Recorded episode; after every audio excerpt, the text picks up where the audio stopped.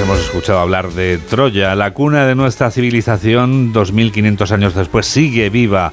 Lo confirmamos escuchando a José Luis Navarro, que hoy nos habla de la hipoteca. Sí, sí, la hipoteca. Profesor, buenos días. Buenos días, Juan Diego. Por fin empieza oficialmente la campaña electoral.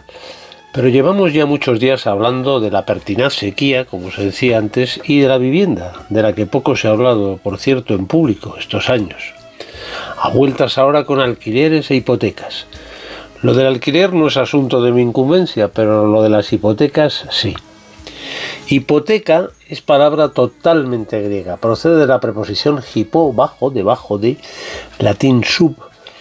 En español, por ejemplo, veas el compuesto hipotermia y de la raíz T con TH en francés, inglés y otras lenguas europeas que aún conservan una ortografía etimológica.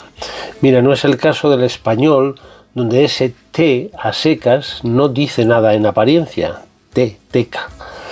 Esa raíz C, T, corresponde al verbo tisemi, poner, en griego.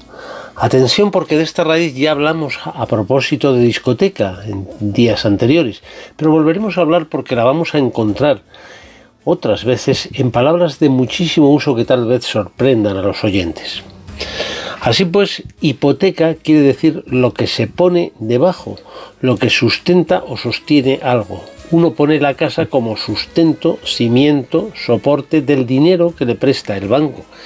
El banco tiene así algo debajo en lo que apoyar el dinero. En este caso, algo muy sólido, una casa. Si no se paga, se queda con la vivienda, que es la que está puesta debajo como sólida garantía. En fin, Juan Diego, ya ves que posiblemente sin saberlo, hasta para pagar la hipoteca todos somos griegos. 8 menos 11, 7